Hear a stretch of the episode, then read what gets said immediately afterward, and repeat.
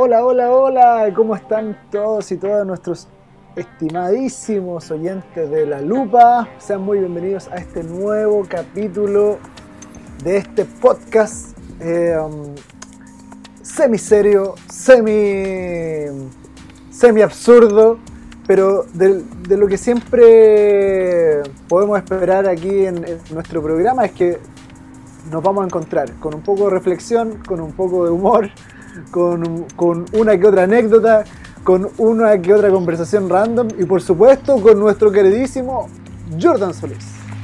Mira cómo suenan esos aplausos, querido Israel. Sí, tenemos un poquito de todo dentro de la juguera, un poquito de revelación, de consejo, de humor, de sarcasmo, ¿por qué no decirlo? Un poquito de humor negro. Eh, se mezcla la juguera y sale la lupa. ¿Dónde buscamos? No, sí, po. no apto para fariseos. No, no apto para fariseos. Buscamos poner la lupa en esos temas que a veces no se hablan tanto, eh, pero que están presentes. Están presentes en medio del día a día eh, y de nuestra vida.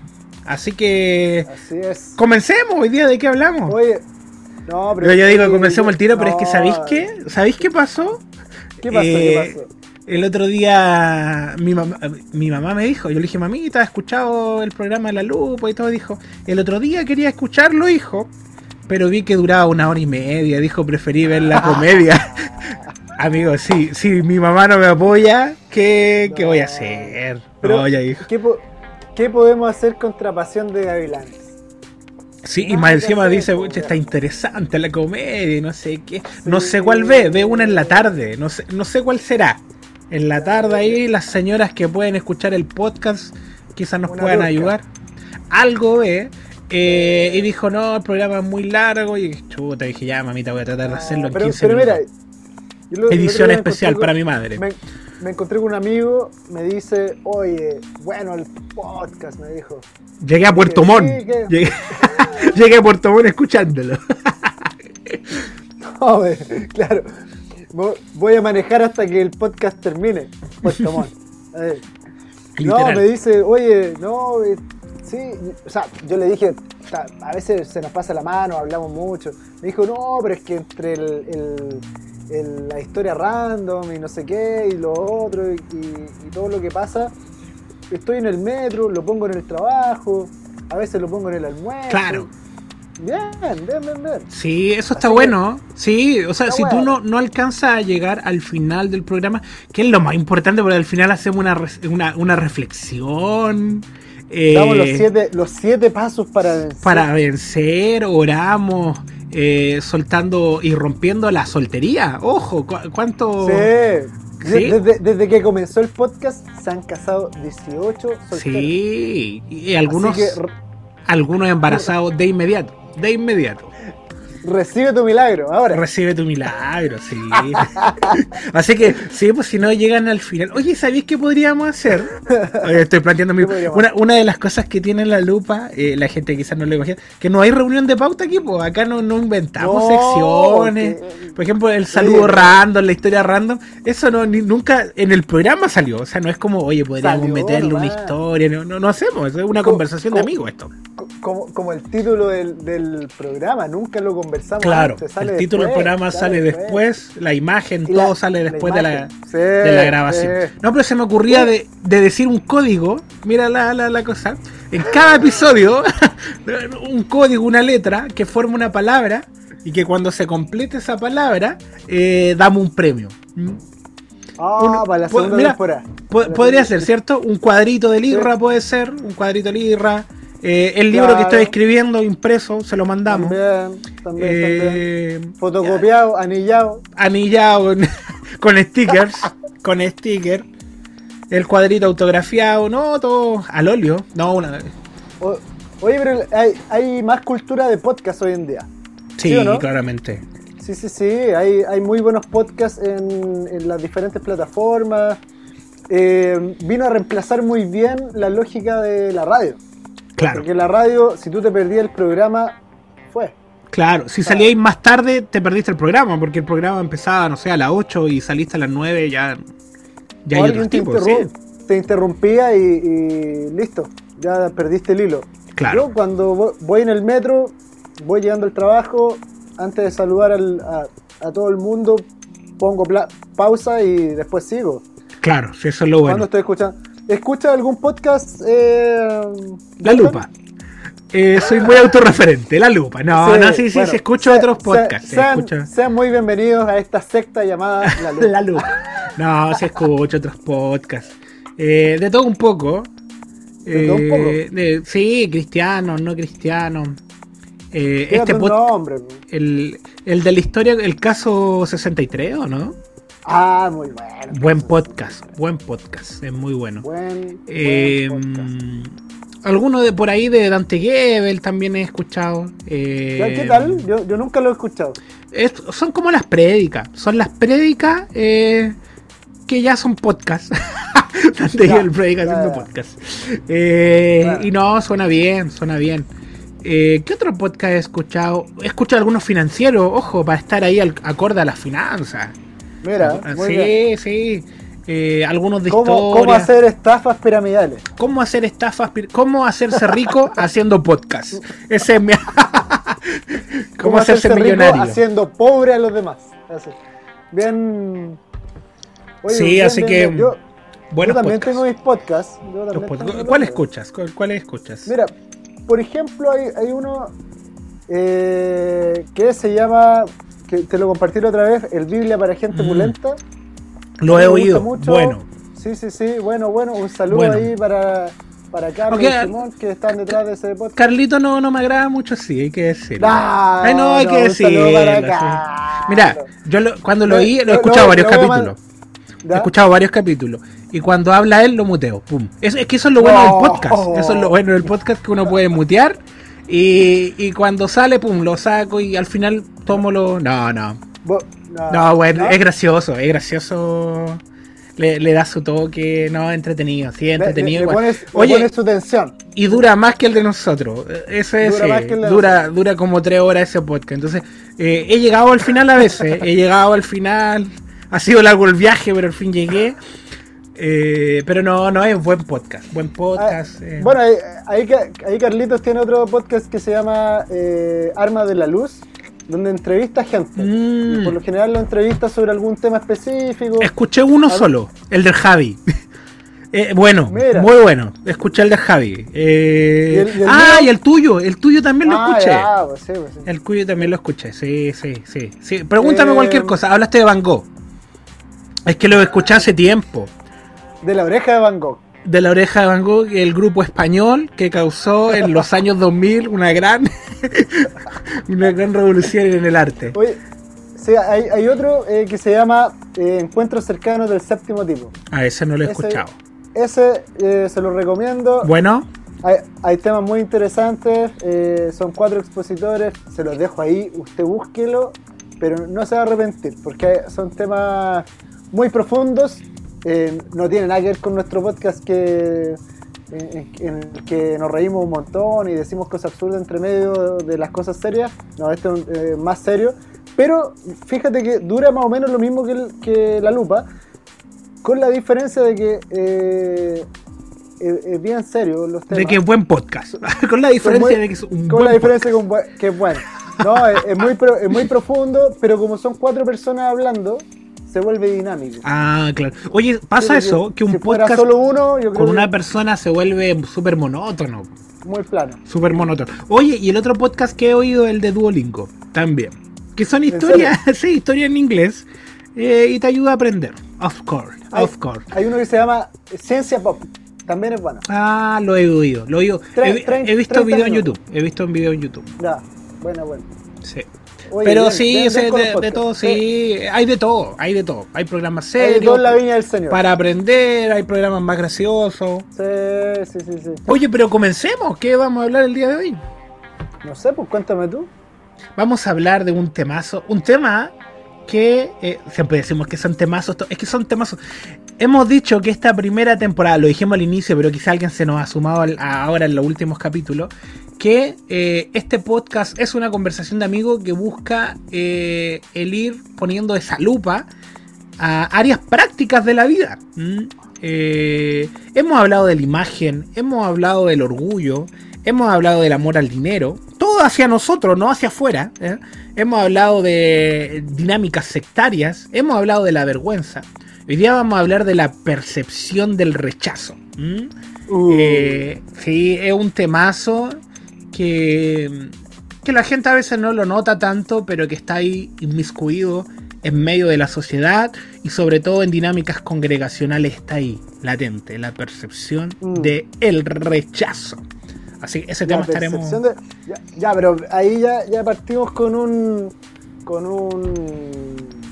A ver. Con un punto más específico. ¿Por qué eh, percepción del rechazo y no rechazo directamente? Claro. La mayoría de la gente tiene ya una. Bueno, por lo menos en, la, en las congres donde hay una noción de sanidad interior, ya se tiene una idea del rechazo, pero claro. ¿por, qué, nuestro tema principal hoy eh, tiene que ver con la percepción y no con el rechazo directamente? Claro. Eh, es bien interesante el, concepto que le ponemos antes de percepción, eh, porque la percepción es algo que, que, dañó mi lámpara. Eso es lo que hace el, el rechazo. Daña, ¿Viste que en Jesús dice que la lámpara de nuestros ojos, o sea, nuestros ojos son la lámpara del cuerpo? ¿Mm? Entonces la percepción del rechazo lo que hace es que mi lámpara se altere, por espíritu obviamente inmundo, y comienzo a hacer diagnóstico incorrecto de mi entorno. Comienzo a hacer diagnóstico incorrecto de, de, de, de, la sociedad. Entonces siento que las personas no me aprecian. O sea, estoy percibiendo eso, pero no necesariamente es real. Eh, y al, percibir esa sensación de rechazo, de que me están rechazando, obviamente voy a hacer todo para buscar aprobación. Voy a hacer todo para buscar que me validen. Eh, y bueno, las personas que se mueven eh, en dinámicas de percepción de rechazo son hipersensibles a actitudes, a rostro, a palabras de tercero. Ya un ejemplo así neto al tiro de percepción de rechazo se están riendo en un grupo y una persona pasa y percibe que se están riendo de él, pero necesariamente no es así. ¿Mm? Entonces dice, ah, se deben estar burlando de mí. Eh, y dice, eh, eh, por el corte de pelo nuevo que tengo. O será la chaqueta. al tiro, es que te sacaste el gorro. te, te sentiste aludido, aludido. Eh, percepción de rechazo. Percepción de rechazo ahí en persona. Ah, te vas a. Me cortaron mal el pelo.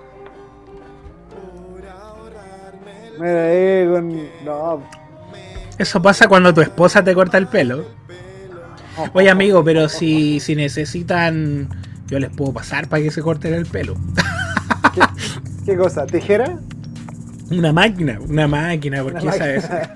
Ustedes son artistas y entiendo que el estilo es, ahí a la nada. A la vida. a la nada, viejo, a la nada.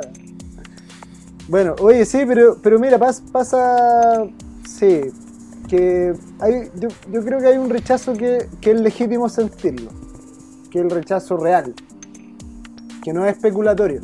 Claro, existe el rechazo real. Claro, o sea, no sé.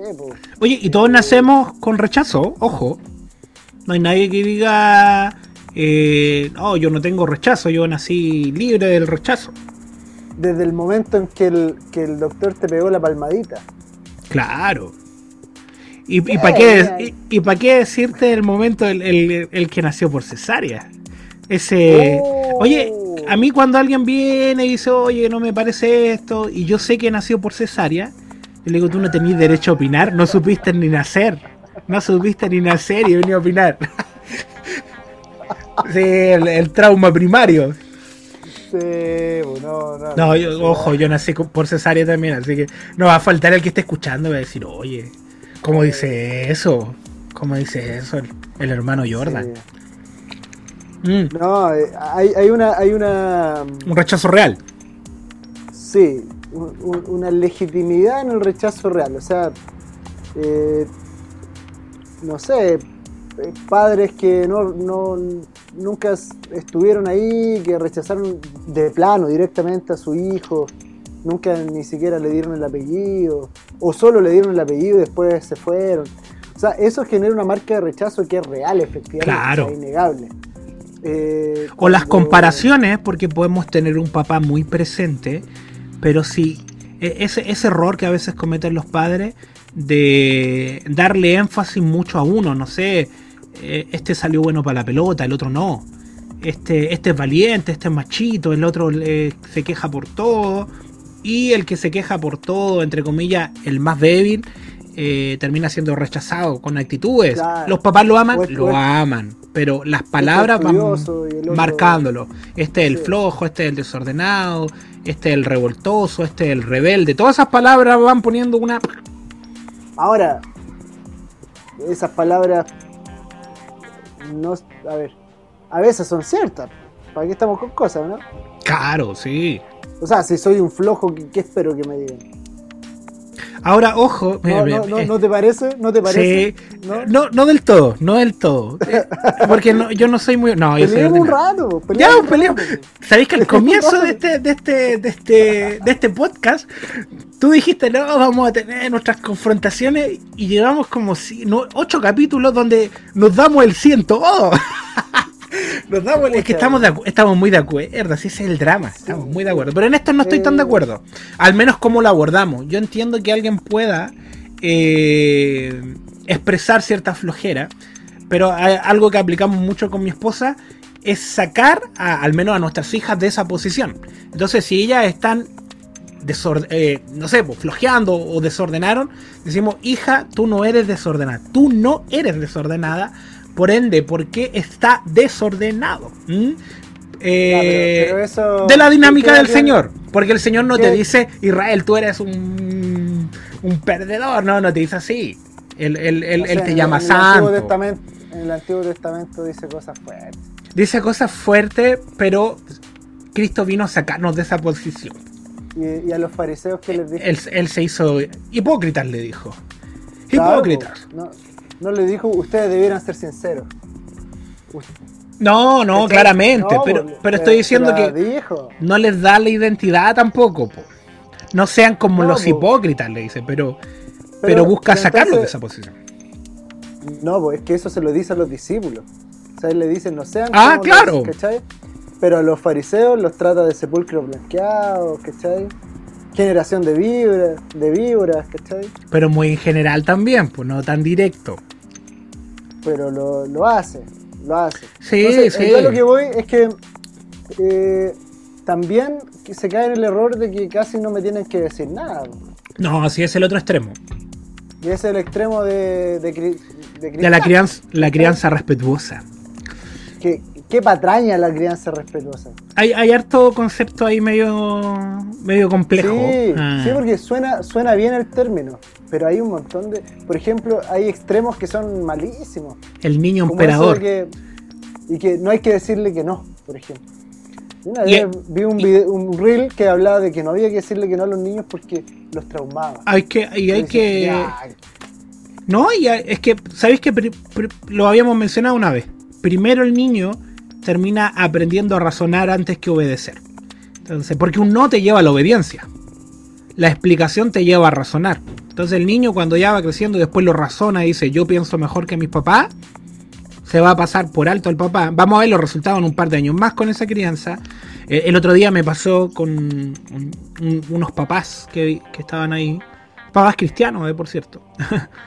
Eh, y el hijo hija, porque no quiero dar mucho, mucho, mucho, claro. Eh, no estaba saludando a alguien cercano, eh, a un familiar, no lo saludaba.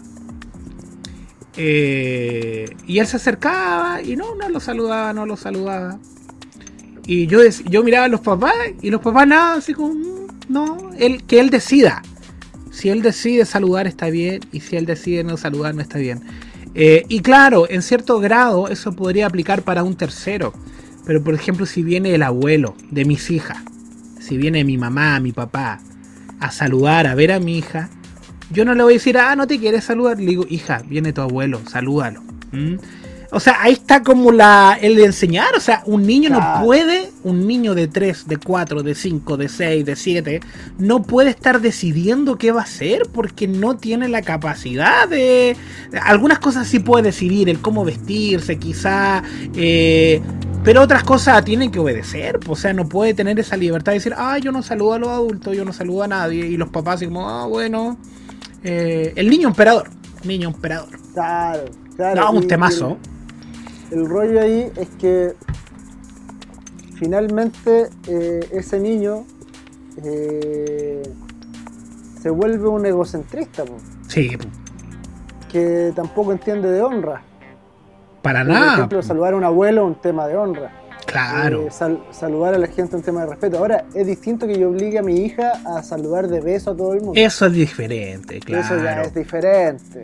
Pero un saludo, el decir hola, no es nada terrible decir hola, decir permiso, decir gracias. Claro, hijo, hija, o hola, si es normal, o sea, no. Tú, tú vas en el metro hoy y, te das cuenta que un, joven de 15 no le da el asiento a la abuelita que está al lado. Claro. Y, dan ganas de, pararlo, pero resulta que se enojan. Claro. Porque piensan que por pagar un pasaje. Eh, tienen, derecho, a tienen derecho a deshonrar. Claro. Y, es complejo ahí. Es una posición bien diferente. Oye, volvamos al rechazo. Volvamos al rechazo. No, pero es parte de lo mismo. Ah, ya. Mira, la, la No, pero volvamos al rechazo. Volvamos al rechazo. Volvamos a la prueba.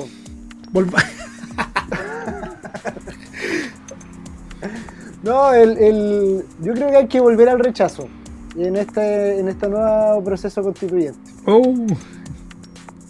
Sí, yo creo que siempre el rechazo fue la opción. Mira, ¿sabéis qué? El estallido social para lo único que sirvió, y lo voy a decir aquí en cámara, para lo único que sirvió el estallido social fue para salvar a la U del descenso. Para lo único que sirvió, sí, no sirvió para nada. Falso, falso. Salvar la U la U estaba ahí en la B. En la B. Cuando te quedan cinco fechas y tenías una fecha menos que el rival, no, no podías descenso. iba directo al descenso. El estallido social lo salvó. El, único arreglo que yo he visto fue el partido donde está jugando la promoción con Colo Colo con Universidad de Concepción donde la Universidad de Concepción no salió a jugar nada. Y tú no lo viste, porque tú no ves. Porque no, no, porque no tengo cable. no tengo cable. Ya, volvamos, volvamos al rechazo. Estaba hablando de los límites. Estaba hablando del límite. Sí, la, ausencia de límites también genera rechazo. Claramente. También genera rechazo. Y es, y es fuerte porque muchas veces eh, se nos vende eh, una serie de tendencias por las redes sociales sobre cómo se debe criar. Mm. Y en base a, argumentos bien vagos, seamos bien sinceros, muy, muy, muy vagos, porque te dicen, eh, decir, por ejemplo, lo que estábamos hablando recién, decirle que no un niño es, eh, eh, es violento, ¿cachai? Lo traumatiza, no sé qué. Pero ni siquiera hay por lo menos un estudio chaya detrás. Así que diga, no, no, no hay un estudio, es solo Está comprobado. Es la conjetura que una persona dijo nomás. Lo negativo del no, eh, lo negativo del no. Sí, que eh, de verdad es muy eh, somera la, forma en que se llega a esa conclusión. Hace que el mundo gire en torno al niño, ese niño crece y después quiere que Dios gire en torno a sus propósitos, a sus caminos. Y ahí tenía al niño frustrado, al adulto frustrado que busca que el Señor se incline ante su propia voluntad. Mira, yo, yo conocí hace poquito a una persona eh, que cuando iba en tercero básico eh, la sacaron del colegio. Tercero básico. Eh, yo le pregunté si empezó a estudiar en la casa, estaba en algún homeschool. Ella ya tiene 27 años. Me dijo no, me sacaron y no me pusieron en nada. dije, pero a ver, ¿cómo, cómo, cómo fue eso? Me dice, no, lo que pasa es que ¿Cómo es posible este suceso? ¿Cómo es posible? Este, Dios mío. Dios mío. No, la sacaron del colegio en tercero básico porque los padres vieron una película que se llama The Wall, que está basada en el disco The Wall de Pink Floyd. ¿The Wall Disney? hablas, claro. eh, que habla contra eh, la escolarización. Ya. Como un sistema eh, que oprime y bla, bla, bla. Entonces la sacaron. Así los, los papás asumieron la película como un. Esto es malo, chao. y lo- la sacaron y no ni siquiera se dedicaron a enseñarla en casa. Oh, qué loco. La sacaron y listo. Así. Eh, yo le dije, ya, pero tu mamá se sentaba, o tu papá se sentaba a enseñarte cosas. Me dijo, no. Mi, mi papá trabajaba afuera, mi mamá tra- eh, trabajaba en la casa, entonces como trabajaba en la casa no me, no me tomaba en cuenta. Y dije, ¿cómo aprendiste? No, porque había el libro en la casa, internet y listo. Entonces, yo, yo así bien... ¿Era terraplanista o no? eh, Terraplanista. Creía en lo ovni, terraplanista, claro. no, le, le digo, oye... Oye, quizá hay algún terraplanista escuchándonos y va a decir, oye, Sí, un saludo hermano. antivacuna. Sí, el- el- el- le, le- le pregunto cómo lo hizo para entrar a la universidad. po? Me dice, no, lo que pasa es que ya tenía 20 años y le dice a los papás que quiere estudiar una carrera.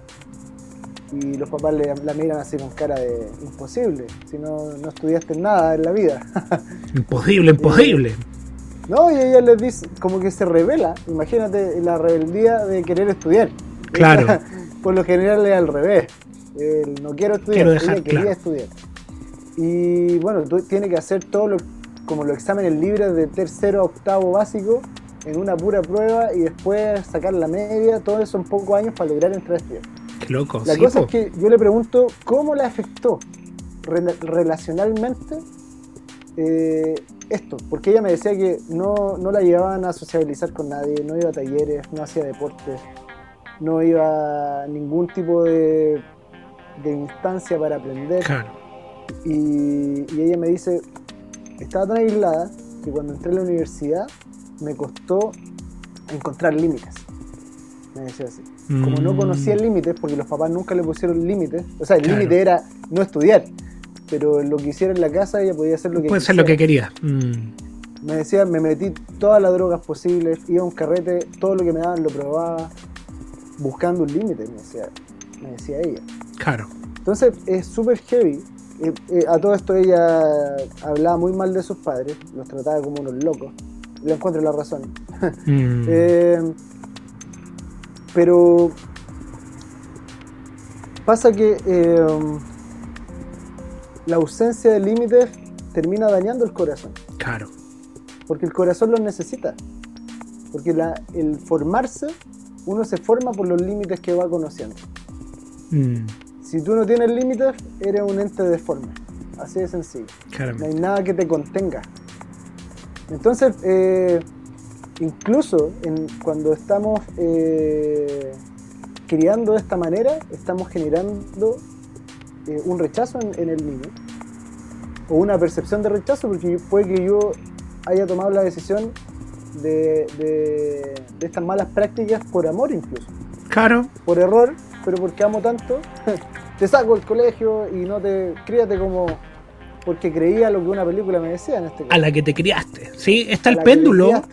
Está el péndulo. Sí. A mí me llama mucho la atención que esta generación, eh, la nuestra, está en esa posición extrema. En, en- el péndulo está por aquí, diciendo eh, el no es terrible, daña su corazón. El límite es terrible, no se lo podemos poner. El niño que decida, que decida todo, que decida su sexo, que decida su identidad, que decida lo que quiera hacer. Él quiere ser astronauta, ya lo saco y que lo acepten en la NASA y no sé, y veis papás medio locos. El niño ya no quiso ir más al colegio, se frustró, yo lo saco y pa, pa acá, para allá. Se evita la frustración. Hay hartas cosas que hay que trabajar. La tolerancia a la frustración. Si yo evito que el niño se frustre y le doy todo lo que quiere, es un niño emperador. Ya, está ese péndulo. Y va, Y y está- va a salir a la calle y, va a sufrir. Sí, po. El- la vida real. El mundo es cruel. existe. po. Claramente que sí. El día en que el jefe le diga que no, ah, va a renunciar el niño, porque Claro. Y está el otro péndulo del, de la generación antigua que dicen, no, el, el correazo nomás, y era bueno, y no nos traumó. Eh, sí, po. no, y la profesora nos pegaba, y era bueno, era bueno, nos pegaba fuerte y era súper bueno, ninguno salió delincuente. claro, como es el estudio científico en su mente. Nos pegaba súper fuerte y nunca salimos eh, delincuentes. ¿Me entiende usted? ¿te, pegó alguna profe alguna vez? No, porque yo no alcancé esa generación. Yo fui de la generación del medio. No. Yo una vez me, tiraron las patillas. Ya. En el colegio. Por error. Oh, qué loco. Mira, está en la clase religión. La religión haciéndome daño desde niño. Desde el comienzo. Sí, estaba en primero básico. Isabel misma. Y clase de religión, religión católica. Y se me cae. Ah, bueno, tenía un compañero que era muy desordenado y tenía una cierta similitud en mis colores de pelo, de piel, de, con textura. ¿Se parecían? Sí, tenía una cierta similitud, no era muy Fito Páez. Era Fito Páez. frito. era el Frito Páez. Es que la gente ha dicho, ha escrito, eh, ojo ahí en el podcast ponen, oye, el, el, el joven Irra será Fito Páez. Digo, no, si Israel, no es Fito Páez. Aunque le gusta estar al lado del camino. y, me, que se me cae la goma. ¿Ya? me agacho a recogerla y de repente siento una mano que me agarra la patilla, oh. así me da vuelta la cara. Era la profe de religión y cuando me uh. ve, ah, porque me, hace esto y dice, Roberto. Así. Oh. Y cuando me, se da vuelta y ve que no era Roberto, digámoslo así, no, la vieja se le puso la cara pálida, así. Y yo le, yo le dije, ¿qué es lo que es yo? Así con, le dijiste, ¿qué es lo que es yo? ¿Qué es lo que es yo? No, yo, yo así. Y, y, me dijo, Claudito, no sé qué, así, perdón. Bueno, yo llegué a la casa, le dije a mi mamá, mi mamá fue a, hacer lo que tenía que. La demanda. Sí, ¿no? O sea, en ese tiempo no se demandaba los colegios, pero fue, fue a confrontar la situación. Claro. Pero me tocó ahí un. Es que tú estuviste en los 80, pues sí, pues estuviste en lo último que. Esa fue la última pues, profe, incluso. Esa fue la última profe eh, que golpeaba. la... la... última profe normalista. Claro, que la sacaron. No, yo estuve en. Miran, estuve en la generación del medio. No me golpearon ni tenía internet. Ahí. Era como. Había esfuerzo, no tanto pero, pero ahí al medio. Ahí al medio. para pasar de. teníamos que bailar a Che. Bailar a Che. Ah, sí, pues tenemos los dos. Para pasar de curso había que bailar a Che. ¿Cuántos bailes? Joven Solís. Falta una nota, profe. Chuchuca. Profe, Chuchuca. Chuchuca. Para el martes, claro. El Chuchuca Solís. El Fabricio. nació la leyenda. Me decían el Fabricio en el colegio. Decía, ahí viene el Fabricio. El Chuchuco. Claro. ¿Cuánto, cuánto curso pasamos haciendo el, onda onda y todo eso? Sí, pues están los dos extremos. Eh, y los dos extremos son terribles. El que golpea y valida el golpe como un método de enseñanza. Y el otro extremo eh, del libertinaje que, evita eh, estresar y formar al niño, sino que, que, el niño en realidad viene formado o que se desarrolle. Eh, sin límites, claramente. Entonces, ¿cuál es la medida justa en la enseñanza? ¿Cuál es la medida precisa? Esa viene del Señor, obviamente. Eh, y vamos a ver que cada hijo. Ahí, paso el dato al tiro. Un Instagram que se llama Perfecto Amor. En Facebook también está. y bueno, mi esposa, psicóloga.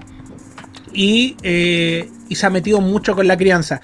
No desde la psicología, sino que desde el Señor. Por eso no la van a ver hablando de crianza respetuosa ni nada de eso, sino desde lo que ha recibido del Señor y de la experiencia como papá. Porque los hijos son diferentes. Entonces... Eh, repite, repite. ¿Dónde, ¿Dónde, lo encuentran y con qué nombre? Eh, perfecto amor, guion bajo... Eh, este es como Acevedo, Acevedo. Espérate. slash, slash. Slash Acevedo. Slash, slash, Cuando Bachelet dice una, una página. La página web y se va a la B. Slash, slash. Sí, me acuerdo. Vuelva. Por aquí, mientras tú lo busques. Vuelva, presidenta. Ah. Es perfectoamor.cl el Instagram. Del, arroba perfectoamor.cl. Hay aparte que hay un, hay un concurso. No, pero es tremendo, es tremendo. Yo, he aprendido mucho de mi esposa en ese aspecto. Eh, ¿Tenía la presidenta ya ahí o no? aquí la tengo. Oh, espero que no me salgan publicidad. Pueden revisar el catálogo de textos en el sitio http eh, slash slash catálogo texto punto doble punto primero hash hash hash hash catálogo texto punto sin triple w porque supone que están en el intranet, ¿no? Ellos pueden meterse en los establecimientos a través de los computadores. En cambio, los papás apoderados y los propios estudiantes pueden revisar cuáles son los textos que se han entregado en http. Y ahí vuelve. No, es que ahí la jodían volver. Slash slash buscador textos Ahí volvió al error, ahí, ahí se metió nuevamente el... No, entonces perfecto amor. Perfecto amor.cl, sí, en Instagram pueden seguir, hay un concurso de un año eh, pero claro, la medida en general para ver la familia, para ver a los hijos, eh, viene de la verdad. ¿Quién es la verdad? Escrito, él dijo yo soy la verdad. ¿Mm? Entonces la idea de esta posverdad o, o las verdades eh, que se están dando, claro, relativas,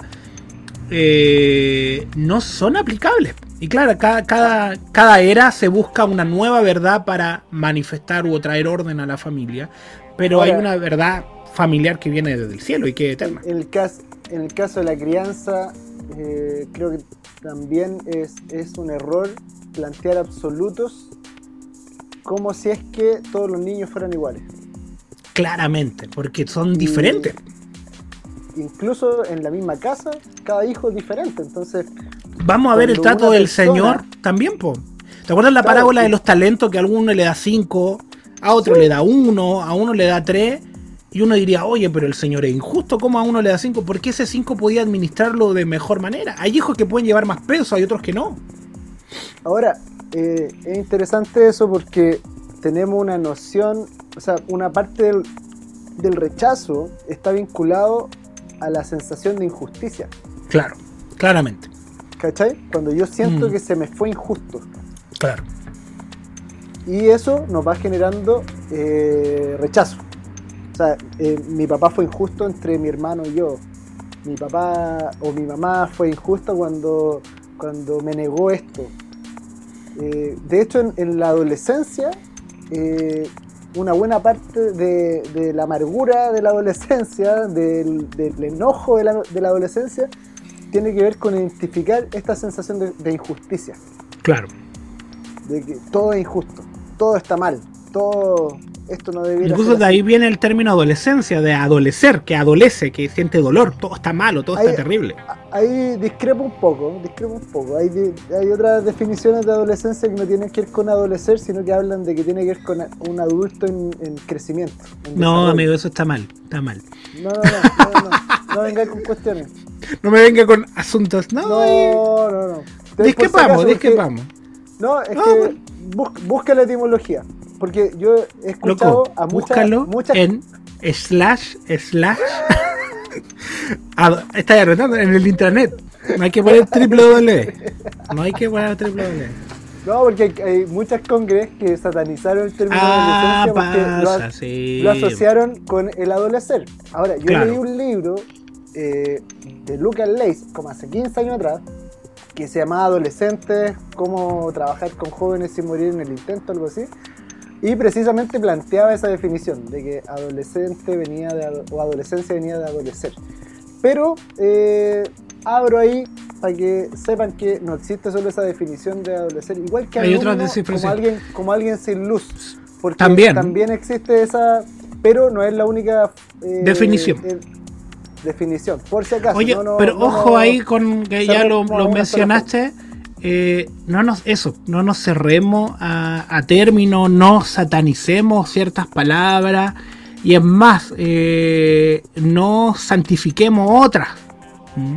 Aquí voy con eso, que a veces se utiliza... Canonizar, eh, canonizar. Claro, esta palabra es precisa y no sé, la persona cuando está orando, en vez de decir Señor, que se ajuste a tus tiempos, va a nombrar que se ajuste a LED o que se ajuste a, a a no sé, la, otra definición de tiempo, ¿cuál era? Era. Mm, Kairos. El Kairos. ¿ah? Eh, todo esto, el Kairos, Kairos era un personaje griego que era nieto. Es que por eso te digo, pues es un tema, es un tema, es un tema. Entonces, eh, sí, son todo un tema. Por ahí eh, le estamos dando mucho énfasis a la palabra más allá del espíritu del por qué lo digo. La música también, el arte de las musas, y se entiende. Pero si alguien dice, oye, me gusta la música cristiana, y alguien va y le dice, no existe la música cristiana porque el término musa viene de las musas que inspiran. Oye, el espíritu con el que dijo la persona que le gusta la música cristiana no está pensando en musas. Y la palabra ya trascendió de ahí, ya no está aplicada allá. Eh, entonces, claro, vaya a haber alguien, entre comillas, ultra mega profético diciendo el arte sonoro de este hombre. Eh, ay, amigo, si no pasa nada, si es lo peor de no pasa nada. Que esa, que esa persona habla fuera de un contexto cristiano y no lo entienden. No lo van a entender y, afuera igual va a decir ah, música, ojo, para que andamos mintiendo. arte sonoro arte sonoro es una disciplina que no tiene nada que ver con canciones. Por si acaso. Así que. Mira ahí. Eh, Así que, pero eso, paréntesis, no, no, no satanicemos los términos. ¿Mm? Hay, hay, un, hay un tema con cómo percibimos la justicia o la injusticia. Y eso genera rechazo. Entonces, por ejemplo, el, el, este personaje de la, de la parábola de los talentos, el que recibe menos, tiene miedo y en vez de hacer algo multiplicarlo lo esconde. Mm. lo esconde. Eh, no sabemos si es por rechazo de hecho no, dice nada de eso sino que él tenía un problema ya eh, distinto. Pero a veces percibimos eh, esa injusticia o una forma de injusticia según lo que nosotros pensamos y nos genera una percepción de rechazo. Ahora, ¿qué pasa con la percepción de rechazo? Que es diferente al rechazo que es directo. Sí. Directo. O sea, no es que me, no sé, me echaron de un lugar, me discriminaron directamente, sino que yo estoy especulando que claro. el otro piensa esto. Yo estoy especulando que me dieron menos porque yo eh, soy inferior. Claro. En el caso de la parábola de los talentos, estoy especulando. Ahora, la justicia no, significa igualdad. No necesariamente. Es un tema, claro. claro, porque eh, es justo que, yo te dé lo mismo que otro que no tiene nada. Claro. Probablemente no. Probablemente eh, a ti que tienes eh, un, no sé, un número X, te tenga que dar menos que a otro que no tiene nada, por ejemplo. Y al que tiene todo, quizás no le dé nada. Y, ojo, porque también la justicia del Señor eh, ni siquiera tiene que ver con la necesidad. ¿eh? Hay palabras que dicen que el que el que da viene a más, eh, pero el que retiene lo que es justo viene a menos, o otras palabras que dicen que él da semilla al que siembra. y no necesariamente al que no tiene. El que siembra, el Señor le da más semilla, o sea, el que está entregando, eh, el Señor le da más semilla y le da pan al que come. Entonces no necesariamente es como, eh, ay, él no tiene pan, le va a dar pan. No, o sea, si no va a comer, no te lo va a dar. ¿eh? Claro. lo hemos hablado, entonces, ay, el Señor le va a dar una casa al que no tiene. No, o sea, no necesariamente va a dar conforme a la necesidad. Y, pasa, Que una justicia muy humana, el que vamos a darle al más débil. Eh, Claro, es que en, algún sentido puede ser, ¿cachai? Porque va a servir el almuerzo no le va a servir lo mismo a toda la gente. Claro. Porque Jordan come más que Yadai. Claramente. Claramente. Entonces, porque Yadai es pequeño. No, sé, no porque yo como mucho. es que hay que aclarar esas cosas. Pero, sí, pero, pero no sería injusto. O sea, no, estoy sirviendo lo mismo. Sí, y sin embargo, eh, es justo es justo porque si, si, sirvo parejo, tú vas a quedar con hambre y, y el otro se va a perder, se le va a perder, claramente. Entonces, esa, por ejemplo, sería un error de parte de un niño eh, que ve que a su hermano le sirven más, su hermano tiene 15, él tiene 5, que piensa que a él lo quieren menos. Eso es percepción de rechazo. Claro. Percibió mal el entorno. Mm. Está especulando que la acción de su madre de repartir la comida de manera eh, desigual es porque a él se le quiere menos, se le ama Claro. menos. Claro, Y eso es, esa especulación es percepción de rechazo. claramente. Y, co- y como decía en un inicio, eh, en sí el hombre nace en dinámicas de rechazo desde, desde el inicio. Esta dinámica está muy ligado al orfandad, el rechazo. Eh, Claro. Eh, y esa posición eh, claramente se va incrementando, como lo mencionabas delante, en la, en la infancia, donde hay rechazo directo, indirecto, eh, comparaciones, eh, menosprecios, formas que quizás fueron sin malas intenciones, pero sí fueron generando un- una, una impronta en el alma. eh, Mm. Que bueno, esta- este niño crece eh, y con ese rechazo eh, se manifiesta esta orfandad y empieza la inseguridad del alma para buscar eh, aprobación. Que eso, eso va a ser lo que busca el perfil del rechazo. Va a buscar eh, sentirse aprobado constantemente. Eh, todas sus motivaciones van a estar organizadas para sentirse validado, para sentirse aprobado y, y ya dando ejemplos eh, precisos, eh, estas dinámicas de rechazo en nosotros, ya hablemos de nosotros general, eh, vamos a empezar a buscar fama, vamos a empezar a buscar gloria.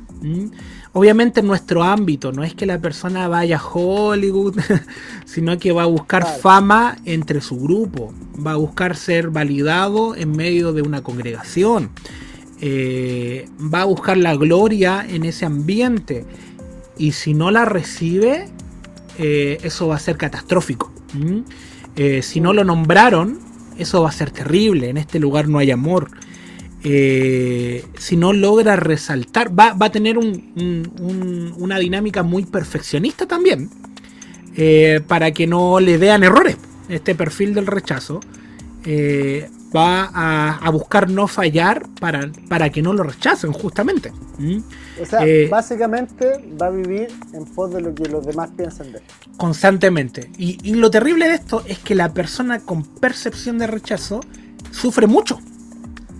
Sufre mucho porque constantemente se va a estar pesando por todo. Y lo terrible de esto, Irra, es que la gente mal lo rechaza. Este, este espíritu Claro. fe- es feíto. porque ¿Por qué mal lo rechaza?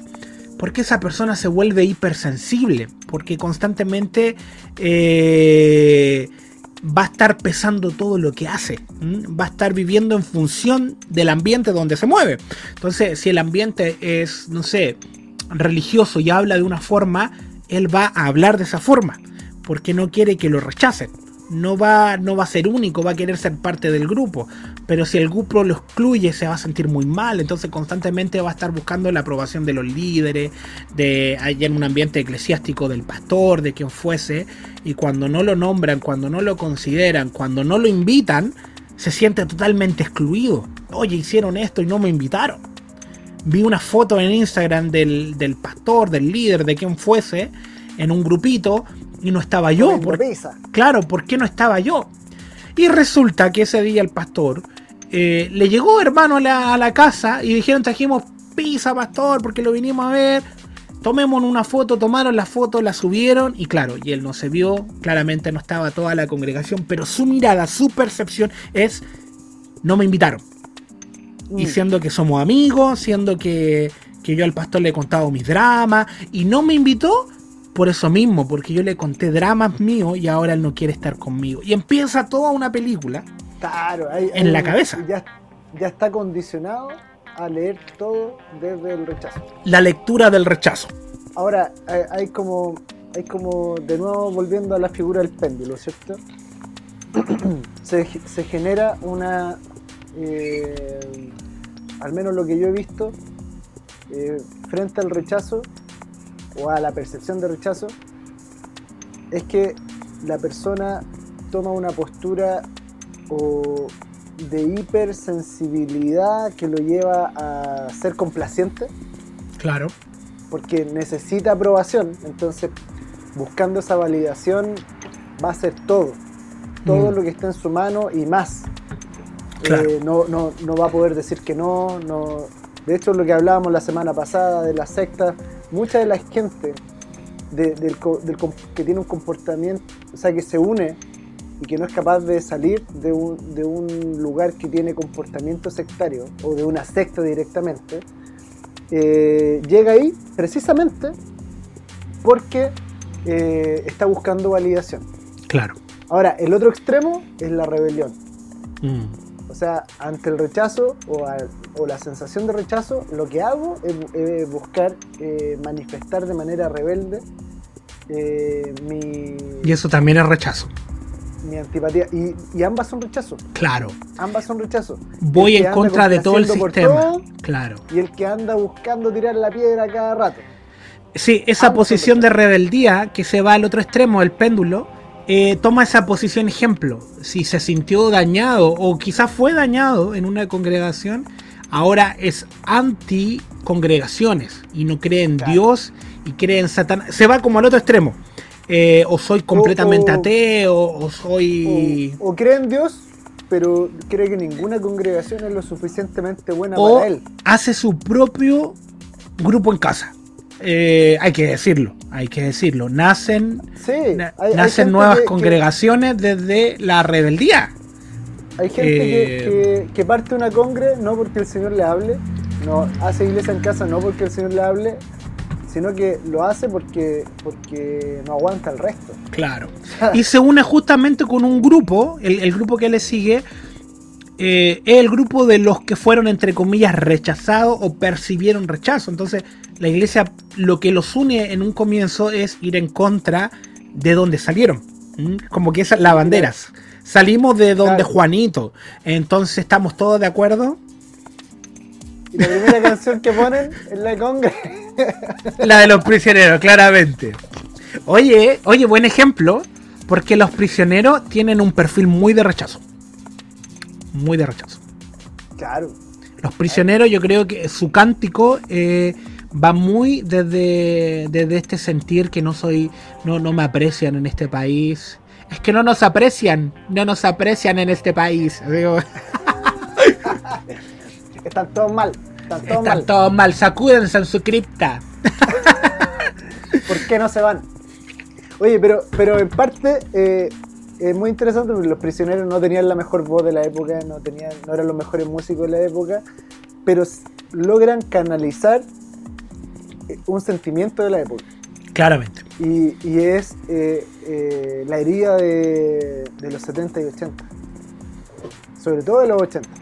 Esa generación que crece con toques de queda, que crece ahí en, en, la periferia de los núcleos de poder. La, dinámica clasista también, que aún está muy presente, y eso genera rechazo. Genera rechazo eh, y que está, insisto, está presente hasta en, en las familias tradicionales donde alguien dice, uy, le salió morenito el niño. Claro. Le salió morenito el niño ese, ese comentario ya viene a, generar rechazo no solo en el niño, obviamente, sino que también en los papás, diciendo tu hijo no es tan bueno porque salió moreno. O al revés, eh, uy, qué, bonito, salió clarito. Es bonito, salió clarito y con ojos de color. Como si el otro niño no tuviera color en su ojo, pigmentación. el niño no tiene color. Eh, eh, y claro, esta generación fue, fue muy clasista y, se pusieron en esto. O sea, no, no, no, pudimos estudiar nosotros, no teníamos las capacidades, no éramos los bonitos, no éramos, nuestros nombres eran comunes. O sea, lo expresan mucho eh, Jorge González y el grupo en general en sus canciones. Sí, sí, sí, sí. Y, pasa que, claro, en una persona, en un ser humano, ciudadano corriente, chileno o, latino corriente, eh, en parte tiene esa lucha contra eh, sus figuras paternas, padre o madre, pero el, siguiente, eh, la siguiente figura a la cual descargar la rebelión o la, o la complacencia, ¿cierto? Como hablábamos de esta ambivalencia como reacción al rechazo, eh, es el Estado. Claro. el Estado, es eh, la figura política que esté ahí en el poder. Entonces nos vamos a dar cuenta de que se busca a un Estado paternalista en muchos casos. Que, La patria. Que, mm. que, nos dé eh, esa condición de hijos. De paternidad, y que, sea, y que sea justo con nosotros como hijos. Eh, y parece un sentimiento que puede ser loable, hasta cierto punto hay gente que va a decir, sí, es la forma, porque la patria tiene que ser. Mm. Pero amigo, amiga, todo sistema humano, todo sistema político que nació desde el alma humana, está destinado a ser injusto. Está destinado a ser corrupto, está destinado a, caer y nunca va a encontrar la figura de justicia y de paternidad mm. En un Estado. Claramente. Nunca, nunca, porque nuestra, el Estado como, como aparato de gobierno nunca va a poder darte la identidad que tú necesitas, nunca va a poder darte lo que realmente necesitas como persona. Claro. Eh, es, y, esa es la gracia de los que somos hijos de Dios. Mm. Que podemos prescindir de esa exigencia que en este caso eh, los prisioneros la, la canalizan muy bien. Mm. Y la exponen muy bien. Eh, pero nosotros no, yo no dependo del, gobierno de turno para sentirme hijo.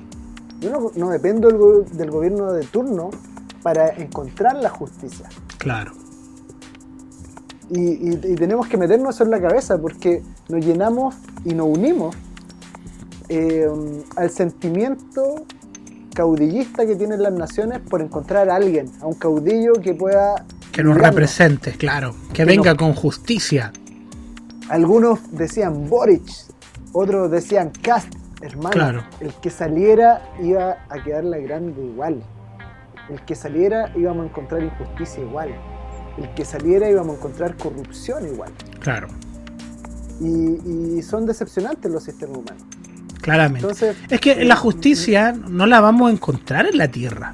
No. Eso, eso puede sonar súper duro, pero, pero ¿cómo le hago justicia a alguien que, por ejemplo, abusaron de ella sexualmente, a una mujer, a una niña. ¿Cómo hago justicia? Ah, metan detenido al tipo que la violó. Ya, lo metan detenido. ¿Se hizo justicia? ¿A la niña se le devuelve la virginidad? No. Eh, mátenlo, ya. Mataron al tipo, pena de muerte. A la niña, los traumas que vivió por el abuso, ¿se le sanó? No. Entonces, ¿dónde ella va a encontrar justicia? En el padre, no, netamente. Entonces, Sí, hay, hay dinámicas de justicia en la tierra. Dice, ah, se hizo justicia porque al violador lo, lo le dieron cadena perpetua. Pero no sanaste a la persona que violó. o sea, solamente detuviste, entre comillas, el problema, pero no se hizo justicia. Claro. Castigaste al, que ocasionó algo. No se, en, la, tierra no vamos a encontrar esa justicia. Te robaron, te lo devuelven, sí, ya, se hizo justicia, entre comillas. Pero el trauma que viviste cuando te lo robaron, eso no te lo sanaron. Claro, ¿Mm? y, el tema es que eh, nosotros como hijos de Dios fuimos llamados a, reconciliar. Tenemos un sello de reconciliación en nosotros. Entonces, muchos de los que estábamos aquí hoy día en este podcast, asumiendo que hay gente escuchándonos, em, no, hay gente, hay gente. Hay... Cumple, cumple funciones eh, determinadas en su día a día o en su casa que que les, les posibilitan el reconciliar. Claramente. El reconciliar. Eh, y si en tu vida se muestra el Padre, va a haber una, forma de. Mm. Va a haber una esperanza para otros de ser reconciliados. Con, lo que son, con lo que, con lo que viven, con lo que vivirán. Mm. Ahora, de los sistemas humanos, eh, no esperemos mucho. No, no, nuestra confianza no puede estar ahí. netamente. El que, se puso en la, el que se puso la camiseta de, algún partido político, amigo, amiga, lo siento mucho, está destinado a, a frustrarte. Claro. Porque van a caer, van a caer igual.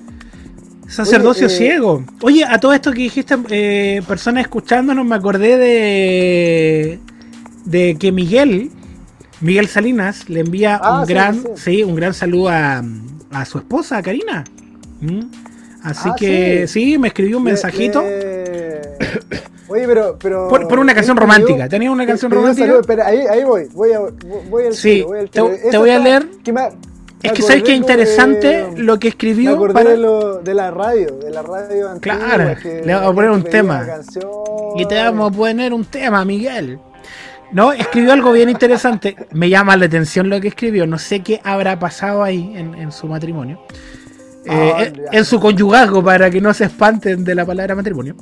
Eh, no ellos, sino alguien quizás que pueda espantarse. ¿Tenemos música romántica o no? Es que voy a leer lo que dice. Dice, querida Karina, dice, si te he fallado, te pido perdón. De la, de la única forma que sé. Abriendo las puertas de mi corazón. E, eso le escribió. Eso le escribió. No, no, le mandó un saludo, no le escribió nada, dijo un saludo a mi esposita. Así que un saludo a Miguel, un saludo a Karina. Eh, y, y, y, proclamamos mucho amor.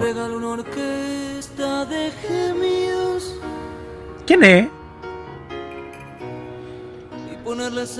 Música de los 80, ponte algo más moderno. Eh, ¿Quién es? Montaner. Ah, Montaner. Es que sabéis que la de Montaner. ¿Cuál me gusta de Montaner? Esta, mira, mira. Ahí te va una de Montaner. Fíjate, una conocida de Montaner. ¿La cachai esta, no? ¿Cuál es?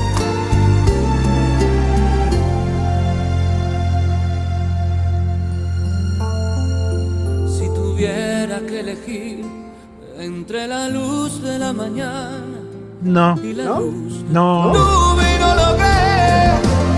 Ah, sí. Ahí, ahí nomás, porque hay niños escuchando este programa. Claro. no, pero hay otras de Montaner, pues la, la de Chile, la que le dedicó a Chile. La. En el ah. último lugar del mundo. Sí, en el último lugar de la eliminatoria, por, culpa de esa canción. Nos proclamó ese hombre cristiano. Sí, Dios lo bendiga. Cuando venía Dios al, al Leviña, sí. Oye, eh, Así que un saludo a Miguel, a Karina. Eso quería decir. Sí, sí, sí. sí muy, que nos oyen. Y bueno, los amigos de Filadelfia. Oye, ellos tienen tremendo grupo de alabanza. Llave de David. También pueden, en recomendados, eh, escucharlo. Hay una alabanza que me gusta de ellos, la. Mm, eh, Eres hermoso se llama. La compusieron justamente Karina eh, con Miguel. No sé si la has escuchado. Eres hermoso, busca en YouTube, eres hermoso. ¿Me estás diciendo a mí? No, no, pues la canta en el Señor. Pucha, yo pensé que. No, eh, temazo. pero, ¿estás seguro que se llama así? ¿O, es la que se llama. Eh, Hermoso Jesús? Esta. Esa es. Oh, yo sabía que se llamaba Hermoso. Hoy oh, este mazo. ¿Lo había escuchado, no? Sí, pues. Este es descaso. Este, angular, sí, piedra angular, hay buenos temas. Está en Spotify. A ver, ahí te vamos a Oye, pero para mí. Solo bastas. No, temas. Oye, eh, Viste que está aquí, ahí dice, eres hermoso. Ahí decía, eres hermoso. Eres precioso. Mi confianza está Oye, pero esa, alabanza es muy buena, muy buena, muy buena, muy buena. Sí, y, no un disco tan congregacional. Estaba hablando con ahí, con, Pedro, eh, pastor de Filadelfia, ayer precisamente, y conversamos de esto. No siempre las canciones tienen que ser congregacionales. Y a veces los arreglos de, este, de algunos de los temas de eh, Ya de David no son tan congregacionales. Son diferentes, claro. Pero, pero no tienen por qué serlo tampoco. Y son maravillosas composiciones. Sí, muy bueno. Un saludo para ellos también. es que ellos son eh, diferentes, ¿eh?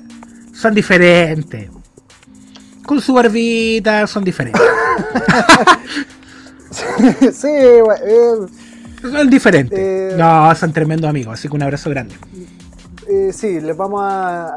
se, ganaron un, un, pack de Gillette eh, donado claro. por el, el, bazar Ebenezer que nos acaba de. Claro, no, es que dice que esos barbones se corten. Nazareno hay uno solo, dijo el bazar Ebenezer. Y envía, claro, envía eh, Gillette y también eh, jaboncito para que no se irriten. oye, es que quizá, es que ese lugar, ¿ah? el sol, yo creo que no le ha pegado hace rato. No, no, no. Oh. No, no, no, no. Son, son- tienen un, un- una máscara pálida. Claro. Sí. Eso brilla como Moisés después del Sinaí, si se fue ahí tan. Pero bueno, Son, son un capuchino. ¿Ah? Mi- literalmente, claro. Mitad, mitad leche, mitad café. Un tuyo. ¿Ahí viste esos tuyos que.? ya, démosle, démosle, por Ya, favor. oye, pero qué pesado, viejo. Oye, vol- volvamos al tema del Mira, rechazo. Yo, yo estaba dándole una, una vuelta hoy día eh, entre las diferentes cosas que estaba haciendo. eh, en, en un momento se me vino est- esto a la, a- a la cabeza. Se me vino un pensamiento, como diría Charlie un pastor, un pastor por ahí.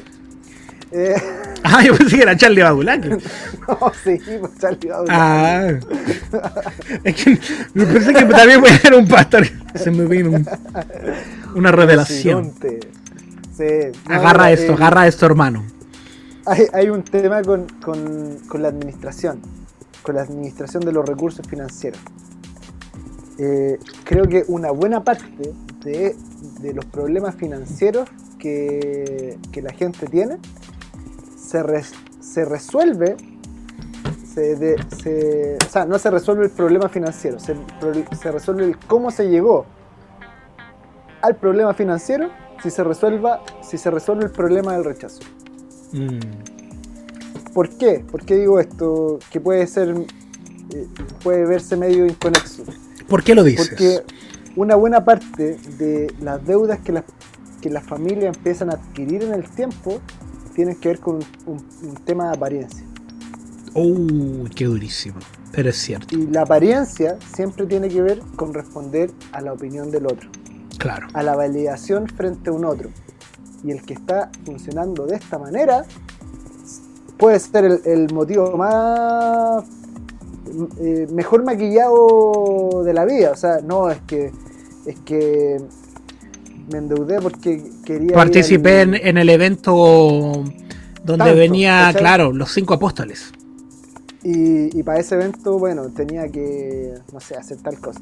2.500 Y eso- dólares de una, ¡pum! Claro, Entrada. No, y, y había que ofrendar y qué sé yo.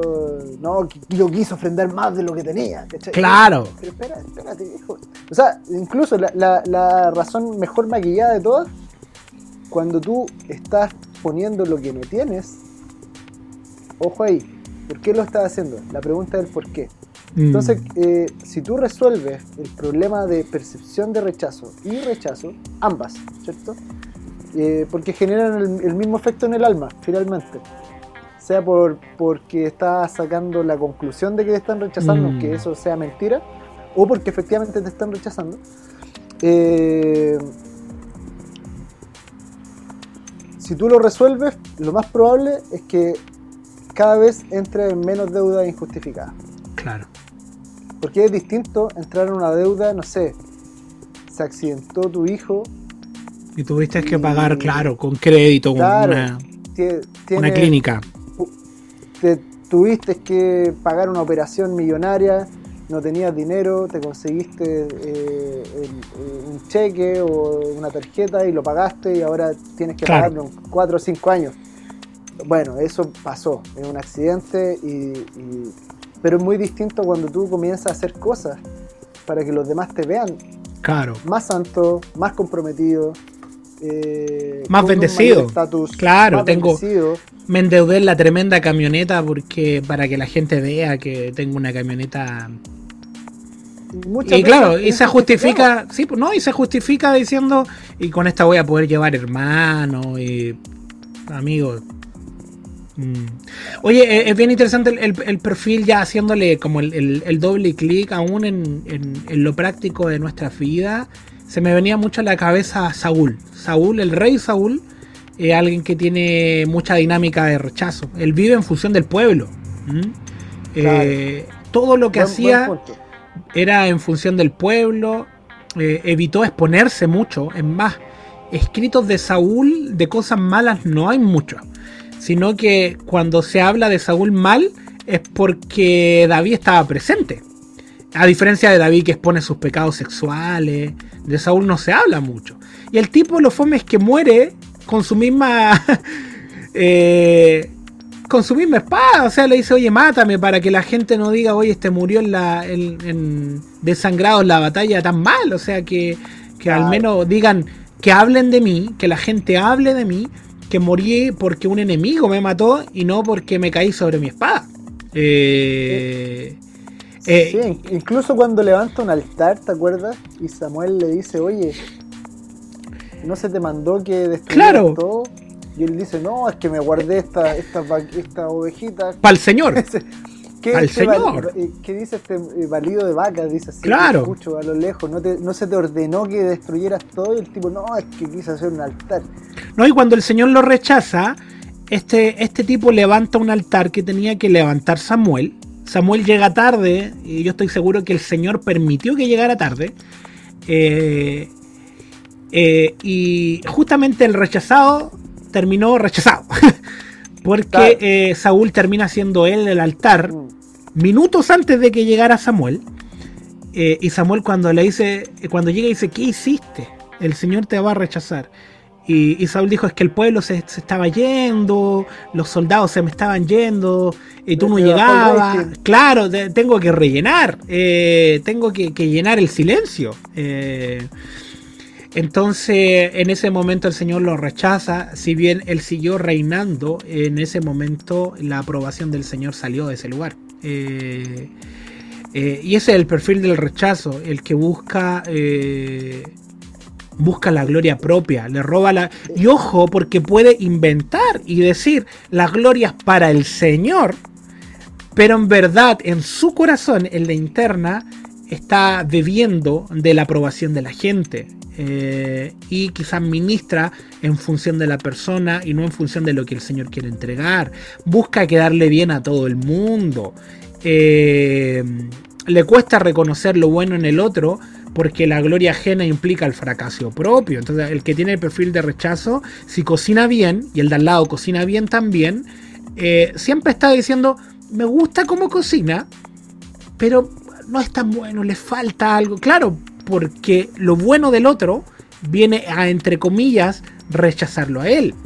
Eh, lo vamos a ver dentro de dinámicas eh, eh, congregacionales sin identidad, donde la persona pasó de tocar un instrumento a probar un nuevo deporte, a, tomar un rumbo, a estudiar una carrera o hacer algún taller, todo el rato buscando sembrarse no tanto para asentar el reino, sino para que para ser validado, para que la gente, para hacerse un nombre, para, para buscar un lugar de origen. Eh, entonces va a hacer asociaciones con quien lo valide, se va a ir de un lugar donde no lo están, entre comillas, validando, que es su percepción. Yo debiese estar predicando y aquí no me dan la oportunidad.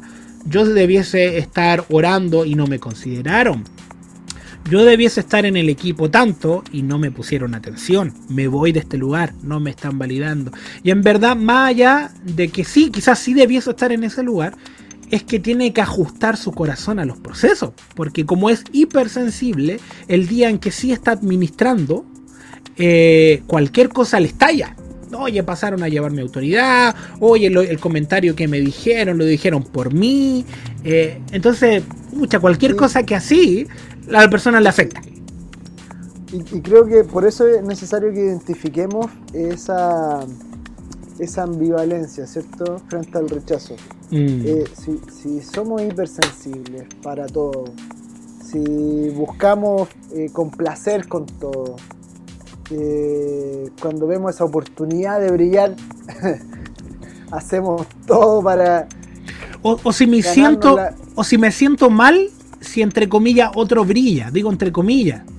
Eh, o, si busco hacer todo, porque pasa eso también, de que la persona, no sé, busca componer la canción, estoy dando un ejemplo musical, busca componer la canción, busca cantarla a él, busca hacerlo arreglo a él, busca grabarla a él, hace todo él para que nadie, entre comillas, le robe esa gloria y después dice, pero esto es para el Señor.